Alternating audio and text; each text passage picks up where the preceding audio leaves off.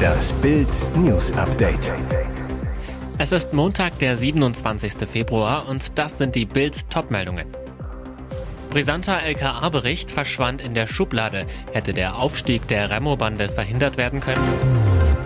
Bericht enthüllt neues Megaproblem für Russland. Putin gehen die Kämpfer aus.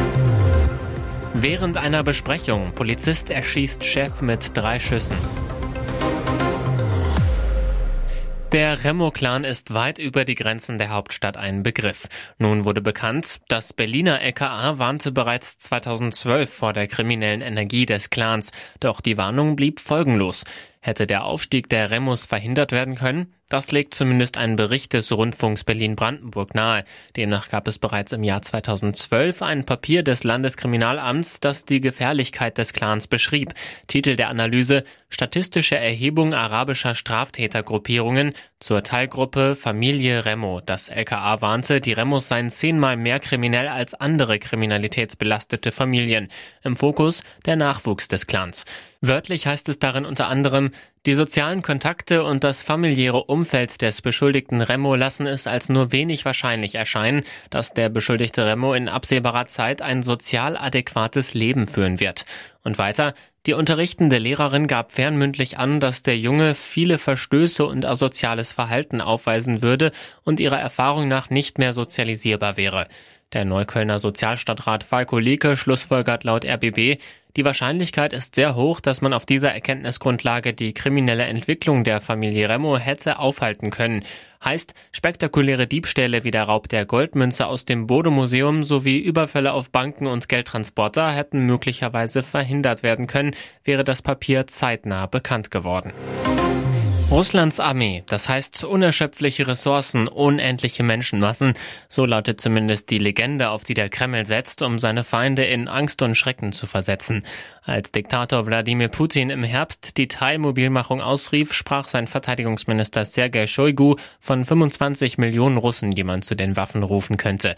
Doch jetzt haben Experten eine brisante Analyse veröffentlicht. Sie sagen, Putin gehen die Kämpfer aus. Der Diktator stecke in einer kaum auflösbaren Zwickmühle und in großen Schwierigkeiten. Erstmals gingen Putin wahrscheinlich Ende Mai 2022 die kampfbereiten Streitkräfte aus, heißt es in einem neuen Bericht der US-Denkfabrik Institute for the Study of War.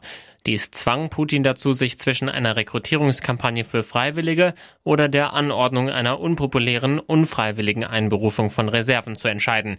Doch erst Monate später, als die Ukraine innerhalb weniger Wochen die russischen Verteidigungslinien in der Region Kharkiv durchbrach und gewaltige Rückeroberungen vermelden konnte, war Putin klar, er muss eine Teilmobilmachung ausrufen, um seine Streitmacht vor dem Kollaps zu bewahren.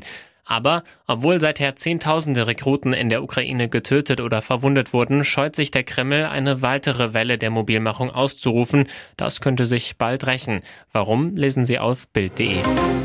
Unfassbare Tat in Österreich. Während einer Besprechung am Montagmorgen auf einer Polizeiwache in Trieben kam es zu einem Streit zwischen einem Polizisten und seinem Chef. Plötzlich zog der 46-Jährige seine Dienstwaffe und schoss um 7.45 Uhr dreimal auf seinen Vorgesetzten. Er hat ihn am Körper getroffen, woraufhin der Postenkommandant schwer verletzt zusammengebrochen ist, berichtet Polizeisprecher Heimo Kohlbacher laut der Kronenzeitung. Ein weiterer Polizist und eine Polizistin konnten ihren Kollegen überwältigen, doch für den Postenkommandanten kam jede Hilfe zu spät. Der 59-Jährige war erst seit Oktober im Amt und starb noch auf der Dienststelle. Zu möglichen Tatmotiven machte die Polizei keine Angaben. Die Angehörigen des getöteten Beamten und seine Kollegen werden von einem Kriseninterventionsteam betreut.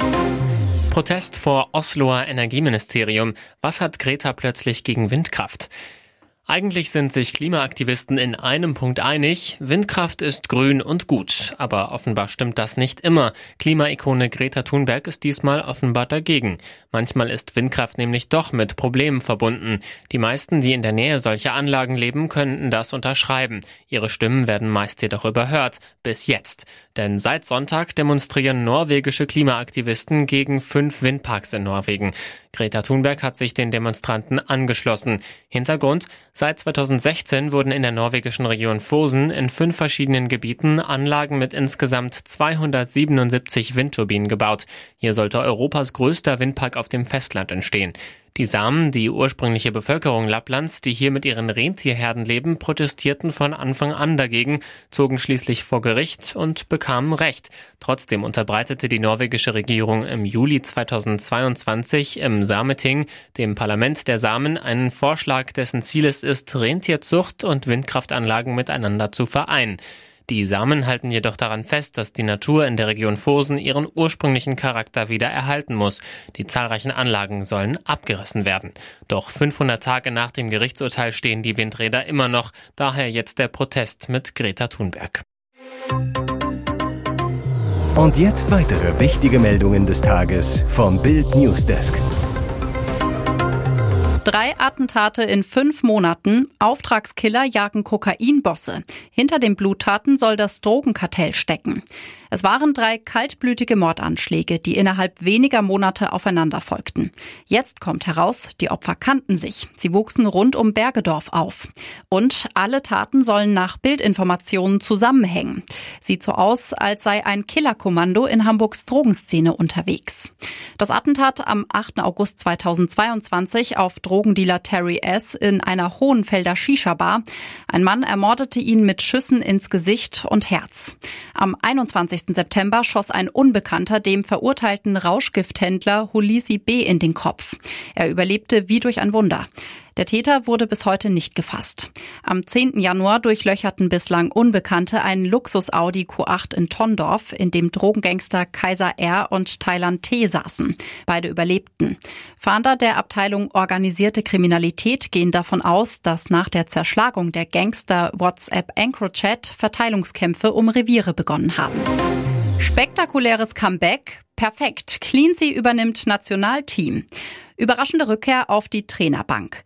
Jürgen Klinsmann hat wieder einen Job. Fast genau drei Jahre nach seinem Chaos aus bei Hertha BSC im Februar 2020 übernimmt der Ex-Bundestrainer die Nationalmannschaft von Südkorea. Bereits in den letzten Tagen hatte es Gerüchte um ein Engagement des Welt- und Europameisters bei den Asiaten gegeben. Nun meldet Südkoreas Fußballverband KFA die Verpflichtung als perfekt. Am Dienstag soll er bei einer Pressekonferenz offiziell vorgestellt werden. Klinsmanns Vertrag läuft rund dreieinhalb Jahre. Er soll das Team um Superstar Heung-Min Son zur WM 2026 führen, die in den USA, Kanada und Mexiko stattfindet. Während seiner Amtszeit soll Klinsmann, der in Kalifornien zu Hause ist, nach Südkorea ziehen, heißt es in der Verbandsmitteilung. Ihr hört das Bild News Update mit weiteren Meldungen des Tages. Shan Rahim Khan, Insolvenzalarm beim letzten Promi-Friseur. Geht die Ära der großen Star-Figaros zu Ende? Das wird eine haarige Sache. Starco für Shan Rahim Khan gilt seit vielen Jahren als Lieblingsfriseur der Stars, frisierte unter anderem Sportikone Franziska van Almsick, Filmstar Katja Flint oder Ex-Bundestrainer Joachim Löw. Jetzt hat Rahim Khan einen Insolvenzantrag für seine Schan GmbH gestellt. Auf Bildanfrage heißt es, dass die Gesellschaft am 20. Februar einen der Sanierung dienenden Insolvenzantrag beim Amtsgericht Charlottenburg gestellt habe. Der Berliner Rechtsanwalt Dr. Florian Linkert wurde als vorläufiger Insolvenzverwalter eingesetzt. Das Imperium des offiziellen Friseurs der Nationalelf bei der WM 2010 steckt damit in einer finanziellen Krise. Zwar feierte Shan Rahim Khan erst kürzlich die Eröffnung eines neuen Salons im Berliner Luxuskaufhaus KDW, aber sein Salon am Kurfürstendamm ist bereits geschlossen. Der am Gendarmenmarkt mit hauseigenem Restaurant steht nach Bildinformationen vor dem Aus. Wie kam es zur Finanzschieflage? Schuld seien die Folgen der Corona-Pandemie, stark gestiegene Kosten und die spürbare Konsumzurückhaltung. Dies habe das Star-Friseur-Imperium in den letzten zwei Jahren massiv belastet, erklärt Rahim Khans Sprecher gegenüber Bild. Er tritt immer wieder auf sie ein. Schüler verprügelt bewusstlose Lehrerin. Die Bilder machen sprachlos. Immer wieder schlägt und tritt ein Schüler in Florida auf eine Aushilfslehrerin ein. Der Grund für die brutale Attacke des 17-Jährigen. Die Lehrerin soll ihm seine Spielekonsole abgenommen haben. Daraufhin greift der 1,90 Meter große und 75 Kilo schwere Schüler die Frau an. Sie stürzt so schwer, dass sie das Bewusstsein verliert. Doch der Angreifer lässt nicht locker. Andere Personen greifen schließlich ein, ringen den jungen Mann zu Boden. Veröffentlicht wurden die Überwachungsvideos von der Polizei. Die nimmt den 17-Jährigen vorerst fest, ermittelt jetzt wegen schwerer Körperverletzung. Das Opfer wird unterdessen mit schweren Verletzungen im Krankenhaus behandelt. Eine Studie aus dem Jahr 2022 zeigt, dass etwa 14 Prozent der Lehrer in den USA körperliche Gewalt durch Schüler erfahren haben. Jeder Dritte wurde verbal belästigt oder bedroht, teilweise nicht von den Schülern selbst, sondern deren Eltern. Etwa die Hälfte der 15.000 Befragten gaben bei der Untersuchung an, die Schule oder gar den Job wechseln zu wollen. Mehr dazu gibt's auf Bild.de.